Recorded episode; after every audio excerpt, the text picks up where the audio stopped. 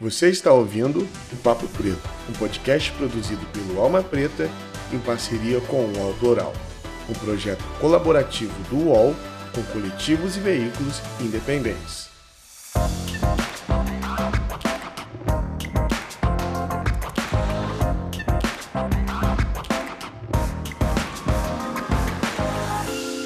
Olá, ouvintes do Papo Preto. Sejam muito bem-vindos a mais um episódio desse podcast produzido pela Alma Preta, agência de jornalismo independente e conta com seu apoio para continuar levando os mais diversos conteúdos da cena preta. É muito importante para a gente que você continue nos acompanhando, curtindo, compartilhando o nosso conteúdo e, quando possível, dando a sua colaboração para a nossa campanha de apoio no almapreta.com. Eu sou a Fernanda Rosário, repórter de meio ambiente da Alma Preta, e estou aqui em meio à COP27, que é a 27ª edição da Conferência das Nações Unidas sobre Mudanças Climáticas, a COP, que nesse ano acontece em Sharm el-Sheikh, no Egito. A conferência é um encontro anual realizado por representantes de vários países para avaliar e debater a situação das mudanças climáticas no planeta. Esse é um espaço de extrema importância para definir as estratégias climáticas dos próximos anos, pensando que os impactos climáticos extremos, como que acontece pela seca e enchentes, impactam diversas populações do planeta, sobretudo pessoas negras, indígenas, quilombolas, mulheres, crianças, idosos e outras pessoas de comunidades tradicionais. Nesse ano, 11 pessoas que representam as comunidades quilombolas brasileiras estão aqui na COP. No episódio de hoje, a gente vai receber dois desses representantes. São duas pessoas da Coordenação Nacional de Articulação das Comunidades Negras Rurais Quilombolas, a CONAC. O Antônio Criolo, antropólogo e coordenador executivo da CONAC, e a Sandra Maria da Silva Andrade, também coordenadora executiva da CONAC. Vamos conversar um pouco com eles sobre a expectativa quilombola para essa edição da conferência e sobre as demandas que são trazidas pelos representantes aqui para a Conferência Climática. Eu passo a palavra para o Antônio e para a Sandra para que eles se apresentem e possam contar um pouquinho da trajetória deles. Saudações, eu sou Antônio Criolo, Sou de uma comunidade quilombola chamada Conceição das Crioulas, no Nordeste brasileiro, lá, lá em Salgueiro, comunidade Conceição das Crioulas. É, a minha inserção na luta foi logo no processo da minha existência. Eu sou de uma comunidade quilombola e, na sua essência, ela tem como foco a sua resistência. É, a primeira comunidade quilombola titulada de Pernambuco, a maior comunidade também, a maior comunidade em extensão territorial e populacional do, do Estado, comunidade que no seu processo de formação tomou como linhas principais de luta a formação, a informação e a resistência. Então, sou desse povo e nosso, nos nossos processos de luta, a principal coisa é trazer novo, novas pessoas. Conceição das Crioulas não é Antônio Crioulo. Conceição das Crioulas é referência para é Givânia, é Márcia Crioula, é Adalmir. Então, nós temos dezenas de pessoas que têm o mesmo alinhamento e o mesmo nível de, de, de política de fala. Então, é uma comunidade que não tem uma referência. A comunidade é a referência. Para a Conferência Climática desse ano, para a COP, quais são as pautas e as demandas que, que os quilombolas trazem para o Egito? Nós mais queremos é ser visibilizado. Quando a gente fala de ser visibilizado é porque nós temos a consciência que nós fazemos. Nós contribuímos, nós protegemos, mas em função de todo esse processo do racismo, do, do embranquecimento, da invisibilização, não é dito o quanto a população quilombola tem ajudado a proteger os biomas brasileiros, a proteger o patrimônio ambiental brasileiro. Mas isso é muito em função de, do racismo que se estruturou. Eu costumo dizer que nós, quilombolas, nós somos apenas suportados no Brasil. Você vê que outro, outros segmentos têm aquela adesão social, aquela, aquele apego social. Mas nós quilombolas, mesmo cuidando, mesmo protegendo, mesmo dando nossa vida em defesa de um coletivo, gente não consegue ter visibilidade, muito menos respeitado. É porque as primeiras políticas para a comunidade quilombola surgiu a partir de agora, a partir de 2000. Nós sabemos que nós temos mais de 500 anos com quilombola nesse país. A pergunta é por que, que as primeiras políticas públicas para garantir direito desse povo surgem agora em 2000 e quando essas políticas públicas surgem, elas já são atacadas antes de ser, antes de ser efetivadas. E nesse contexto mesmo, é, esse racismo institucional e estrutural é que não reconhece que o povo quilombola tem, seja sujeito de direito simplesmente por causa da cor. Porque no campo existem outras populações que têm o seu reconhecimento. E nós estamos lá fazendo a mesma coisa ou até mais e não temos esse reconhecimento. Esse racismo é, que impede que a gente seja assistido adequadamente pelo poder público, pelo Estado brasileiro. Acima de tudo, é dizer à sociedade em geral que nós temos um plano de como proteger o planeta. Nós queremos dizer a toda a população mundial que as comunidades quilombolas sabem cuidar. Que se eles querem realmente cuidar, diminuir a poluição, diminuir a emissão de carbono, se inspire man a maneira como a gente trata o meio ambiente. Nós entendemos que o, o, a terra não pode ser um simples, um simples fonte de mercado econômico. Nós precisamos compreender que nós precisamos deixar isso, deixar isso como não só como, como inspiração para nossos para nossos futuros, mas nós precisamos compreender que é com base nisso que nós vamos garantir o futuro da humanidade. Se a gente consegue proteger o planeta, se a gente consegue proteger isso aqui, nós vamos deixar o legado para daqui a 200 anos, muito mais. Mas se isso continuar do jeito que está acontecendo, não respeitando uh, os nossos recursos naturais, a gente não vai ter muito futuro. Quem não vai ter futuro é o seu filho, é o meu filho, é de todo mundo. As pessoas precisam acabar com esse imediatismo de que eu tenho que explorar o máximo que eu puder da natureza sem pensar no que ela vai responder para mim daqui a uns anos. Entrando nessa questão que você está pontuando sobre esses objetivos, é, eu gostaria de saber como que os quilombolas vêm construindo né, uma estratégia para se tornarem mais visibilizados, assim, tanto na agenda climática como também é, numa perspectiva global. Pensando que, por exemplo, as comunidades indígenas hoje em dia elas têm uma maior visibilidade no sentido como protetores das florestas. E a pauta quilombola ela ainda é invisibilizada, considerando global. Então, eu queria saber se os quilombolas têm uma estratégia assim, para trabalhar nesse sentido de se tornarem mais reconhecidos mundialmente as suas pautas, as suas demandas. Olha, a primeira coisa que nós precisamos compreender é como se deu o processo escravagista em cada país. Cada um país teve uma dinâmica diferente no processo escravocrata. Por exemplo, a gente pega na, nas Américas, as Américas, as Américas, principalmente a Latina e o Caribe, teve um processo muito parecido na escravização, né, no, processo de utilizar como mão de obra barata. Se a gente pega na Europa, houve um processo de, de ruptura nesse processo aí, que não, aqui é para negro, aqui é para branco. É, pegando principalmente os Estados Unidos, essa área mais, mais acima da, das Américas. E na Europa a discussão já é bem diferente. Então, o que é que a gente está querendo dizer com isso? É que a gente precisa, a gente está criando uma rede, mas essa rede ela tem se fortalecido principalmente na América Latina, com, com Equador, Colômbia, Chile, é, é, Suriname, essa, essa região, onde as pessoas que têm essa, essa identidade mais próxima de, do processo escravagista, do processo a qual essas pessoas resistiram formando suas comunidades específicas, e, e é importante dizer que não é, é com base nessa, nessa situação, cada comunidade ela tem suas características. Mas o que é que a gente entende como comunidade quilombola? Aquela que conseguiu manter a relação coletiva, a relação identitária, mas com essa relação à ancestralidade africana. Então não é só porque é negro. Né? Tem identificado nos países quais são as populações que conseguiram se manter ali nas suas relações ancestrais, fortalecendo principalmente essa, essa relação com com a descendência de África, mas com essa relação muito familiar, muito de pertencimento é, unificado coletivo. Outra coisa é a gente mostrando, que nós não somos contra o desenvolvimento. Nós queremos ser envolvidos. E para teu desenvolvimento não precisa degradar. Como o Antônio já disse, nós sabemos como manter o meio ambiente e teu desenvolvimento.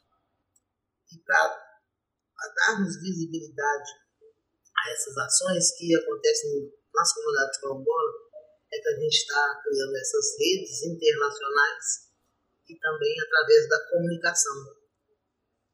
E um dos espaços que a gente viu necessário estar desde o ano passado é nessas, é nessas COPs, onde está todo o mundo está voltado né, para esse espaço do meio ambiente, onde a gente está conseguindo dar visibilidade às comunidades que elas existem e que elas protegem o meio ambiente e que elas precisam ser incluídas nesse processo do, como a, a companhia indígena falou, tem fundo Amazonas, a gente precisa criar é um fundo dos biomas, que é onde todas as comunidades estão. Quando a gente fez aquela apresentação, que estamos em 24 estados, em todos os biomas, e que a Amazônia sozinha não consegue né, cuidar do mundo, do Brasil e do mundo todo. Né? É preciso do fígado, do pulmão, do rim para funcionar o corpo. Mas uma coisa que gente precisa também levar em consideração é que gente entende que qualquer visibilidade, qualquer processo de resistência parte do próprio grupo. Então a pergunta é como é que o próprio grupo consegue se fortalecer? É com acesso à informação nós entendemos que uma coisa que o nosso povo precisa ter acesso à informação, porque o que é fato, historicamente a, a informação foi construída do branco para o branco, para quem ele achava que tinha, ter, que tinha que ter acesso a essa informação. Eu estou falando da informação, a escrita, o acesso à lei, a construção da lei, a exceção política, é, a, a ocupação desses espaços. A partir do momento que nós criamos a, a CONAP como instrumento de luta e resistência, nós compreendemos que as comunidades quilombolas tinham diferencial na, na sua existência, na sua formação, e por ter esse, esse diferencial na sua existência, no seu processo de formação também, eram detentores de direito, e como detentores de direito precisam se organizar coletivamente. As comunidades quilombolas sempre existiram, as comunidades quilombolas já tinham sua maneira, suas maneiras organizacionais individuais. Com o surgimento da CONAC, aí a gente consegue unificar, dar um corpo mais coletivo a esse processo de luta e construção. Então, a partir do momento que a CONAC é criada, a gente consegue fazer o que, o, que é levar informação, criar, é, é, é fundamentar, é, como é que eu digo, colocar também as questões de normatizar o direito. A partir do momento que a CONAC começa a normatizar o direito à educação específica quilombola, normatizar o direito ao, ao território, normatizar o direito à, à, preservação ambiental, a, a, livre expressão cultural dentro das comunidades quilombolas, ao tombamento, a certificação. Então, nós começamos a entender que é um espaço em que as pessoas tendo acesso a esse direito, a informação, essas pessoas começam a ter visibilidade. Mas eu repito o que eu falei no início: esses direitos já começaram a ser efetivados a partir de 2000 e que não abarcou nem, dizer aqui, nem, nem 2% das comunidades quilombolas do, do, do, Brasil. Se nós temos em torno de 6 mil comunidades quilombolas e menos de 200 estão parcialmente certificadas, é porque nós entendemos que ainda temos muito passo a, a, a, a trilhar. E hoje a gente vinha numa ascensão de construção de lei. Nos últimos anos a gente vinha tentando tentando garantir essas leis que foram construídas em menos de quatro anos, que vinham uma crescente, uma coisa de que a gente passou 500 anos construindo, a gente perdeu em três anos e pouco. E assim, dentro das diversas pautas e demandas que os quilombolas trazem aqui para a COP também, vocês acreditam que exista uma pauta, uma demanda que é característica da, das comunidades quilombolas, que represente assim, as comunidades quilombolas, seja um pouco única? Assim? Educação fundiária é o carro-chefe. O que é regularização fundiária? nós entendemos que nosso espaço como território é o espaço da nossa existência. Um quilombola desterritorializado é um quilombola sem, sem nexo, sem, sem vida, sem, sem ter uma referência. A melhor coisa que, que a gente tem é saber que tem aquele lugar que, quando você chega, aquele lugar que você tira todas as cargas que existem em cima de você. Principalmente para nós da militância que vivemos, que as nossas comunidades nos escolheram com essa função de viver no mundo lutando em defesa de direito, de direito quando a gente chega em casa, quando a gente chega nos nossos territórios, a gente vai falar lá com nossa avó, com nosso mais velho, que vai naquela resinha lá para tirar as, as, as do, do, do, mundo, a gente sabe que a gente precisa daquilo ali para sobreviver. O território é a nossa base. Não tem quilombola sem, sem território. Inclusive, a primeira pergunta do que alguém fizer dizendo eu sou quilombola, pergunta qual o seu território. Se não tiver um território de origem.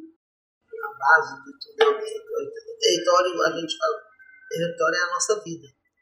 O que a nossa diferença de, de, de comunidade quilombola, um modo de vida diferente? Nós não queremos ter o território para comercializar. Nosso território é para viver, passar de geração a geração.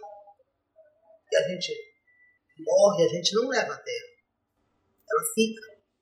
Então, é por isso que a gente a nossa titulação é coletiva, é, como é que fala? Minha nave, não sei o que, não pode vender, que é para passar de geração a geração, para que os jovens tenham né, onde ficar e, ter, e dar continuidade para seus filhos, seus netos, como a gente teve também. E o capitalismo não entende isso. Não entende esse modo diferenciado. Que é único, né? E é único. O nosso território é para a gente viver. Nós não comercializamos, nós não vendemos e passado de geração a geração. Esse modo de vida é muito difícil dos capitalistas entenderem. Se a gente faz comparação, né, Nego? Por exemplo, os, os, os processos de regularização fundiária que existem no Brasil a diferença do título quilombola para os demais títulos que são emitidos no Brasil, por exemplo, fazendo comparações das várias propostas de segmentos que nós temos. O título que é emitido para o MST é o título individual. A pessoa passa a ter aquele título. A partir do momento que ele tem o título, ele pode fazer, ele pode dar o fim que quiser, inclusive vender. É, os títulos emitidos para os povos indígenas é um título que fica sob tutela do governo federal. O, o, o indígena tem o direito de uso mas a posse em si, quem responde é de certa maneira é o governo é o governo brasileiro. No caso dos quilombolas não. Você tira duas coisas. A primeira coisa é que não pode vender, porque não é da pessoa, é da coletividade. Uma comunidade quilombola não pode ser vendida. Então é o único, é o único processo de regularização fundiária que tira totalmente da especulação imobiliária e da, da, da especulação econômica é do território quilombola, que não pode ser vendido porque não é de uma pessoa, é de uma coletividade, e no próprio, no, no próprio processo de titulação, que é a última, a última fase de lá que o território passa a ser inalienável, como Sandra coloca, não pode ser emprestado, não pode ser alugado. Então, esse, o, o, o grande objetivo do, da, da, da, das forças é, da agricultura, da, da grande agricultura, do monopólio, é remover, é, é, é, retirar esse direito de que o território quilombola ele, ele seja inalienável. Ele, ele quer que o território quilombola passe a ter um título normal a qual as pessoas possam ter individualmente o poder de vender ou, ou fazer repasses. Perfeito, Antônio, Sandra. Já me encaminhando para o final, uma discussão também que é muito importante na Conferência Climática desse ano é a questão do financiamento climático, né?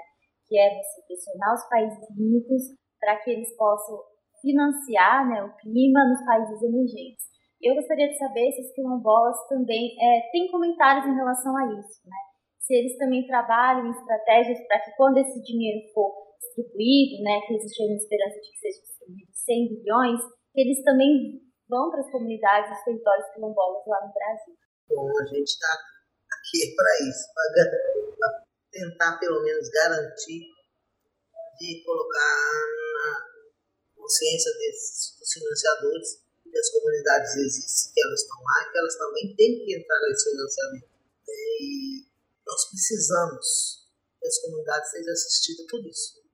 Esse financiamento vai trazer né, para os países emergentes mais, um pouco, um pouco, né, de, como se diz, se for bem distribuído, se conseguir incluir as comunidades, os povos que protegem o meio ambiente, que se isso chegar na ponta, vai beneficiar não só as comunidades, mas o país e o mundo inteiro.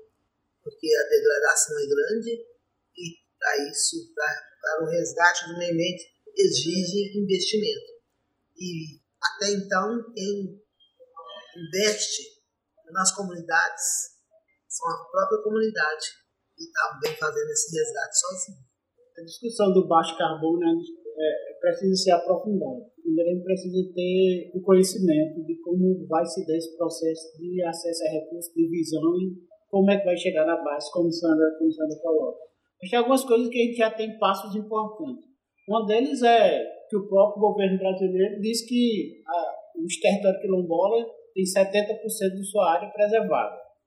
Então, o que nós precisamos gritar é fazer o mundo entender, ecoar, é que se já tem alguém que está fazendo, então esse alguém precisa ser reconhecido e precisa que esse investimento vá lá direto nos nossos territórios. Nós precisamos é, que a destinação do recurso seja para nossas associações, nós precisamos garantir que a destinação de recurso é, é, garanta o processo da inclusão das comunidades quilombolas, o que nos deixa um pouquinho, um pouquinho é, aflito é porque quando se fala em baixo carbono, fala em Amazônia, esquece, esquece de todos os biomas que fazem parte do nosso, do, do, nosso, do nosso país. Nós sabemos que a Amazônia, por si só, ela não sobrevive. Porque se eu, se eu preservar a Amazônia e não preservar a Caatinga, não preservar a Mata Atlântica, tudo que é madeira que é cortada lá vai, passa a ser cortado lá na Amazônia. É, se, eu, se eu não preservar nascentes que estão lá no, no, no Cerrado, que está na Caatinga, que está que tá na Mata Atlântica, tudo, então todo o processo vai tudo para a Amazônia. Então as pessoas têm que aprender a observar com que, que é um, um, coletivo. Eu preciso garantir a Amazônia, mas eu preciso garantir os outros biomas, porque a partir do momento que eu garanto uma equidade no processo de inserção financeira nos vários biomas brasileiros, eu automaticamente estou protegendo a Amazônia, porque toda a sobrecarga que iria para a Amazônia vai estar dividida em todos os outros biomas do nosso país. Tony, Sandra, até como uma fala final, essa é a minha última pergunta para vocês e para vocês poderem aí fazer uma conclusão para esse podcast. É, o que, que vocês esperam de resultado dessa conferência climática? Quais as expectativas de vocês assim para essa conferência do, desse ano? Bom, a expectativa é que a gente consiga sensibilizar o máximo de pessoas possíveis que estão presentes nessa COP, que a gente possa próximo ano ter uma perspectiva melhor. Nós não teremos, gente sabe que não vai acontecer nada de imediato, mas a gente já deu o primeiro passo. Né? Só de estarmos aqui, acho que já é um grande feito. Agora é a gente tentar continuar fazendo essa incidência e aguardar o resultado no futuro próximo. A primeira coisa é a gente está aqui. Eu acho que quando não tem, quando os quilombolas estão aqui dando seu recado, é, mostrando ele mesmo, é, não que ele está menosprezando o papel dos parceiros, dos pesquisadores, mas é porque é diferente aquele que tem a vivência vir falar de suas dores. Jamais eu, Antônio, macho, machista, vou conseguir falar do TPM E é isso que a gente sente quando as pessoas vão falar dos quilombolas para os outros. A gente, a gente, a gente, a gente sente que a gente precisa estar presente. E quando nós estamos presentes aqui, quando nós conseguimos trazer um grupo, uma representação boa das comunidades quilombolas, não é o suficiente ainda do que a gente precisa, a gente compreende que a visibilidade aumenta, mas acima de tudo, a gente compreende que ele começa a dizer, não, a partir da para a próxima, a próxima COP, a CONAC pode ter, por exemplo, o direito de escrever quilombolas na, na próxima COP, coisa que nós não temos, que nós não temos no momento. Mas acima de tudo, acho que o nosso recado foi dado. nós sabemos fazer. Nós sabemos cuidar. Se quiserem cuidar de verdade desse planeta, se inspirem no que os povos originários, no que as comunidades quilombolas, nas comunidades tradicionais têm feito para garantir a preservação do futuro do planeta. Antônio, Sandra, quero agradecer vocês por essa construção coletiva quilombola e por vocês terem aceitado conversar com a gente, tá bom? Obrigada a vocês por nos ouvir, é dar essa oportunidade. Vocês são uma ferramenta muito importante, vocês são um instrumento muito importante para dar visibilidade às lutas dos povos quilombolas e dos povos originários. Muito obrigada. Você ouviu o Papo Preto, um podcast produzido pelo Alma Preta em parceria com o UOL Plural, um projeto colaborativo entre o UOL e coletivos e veículos independentes.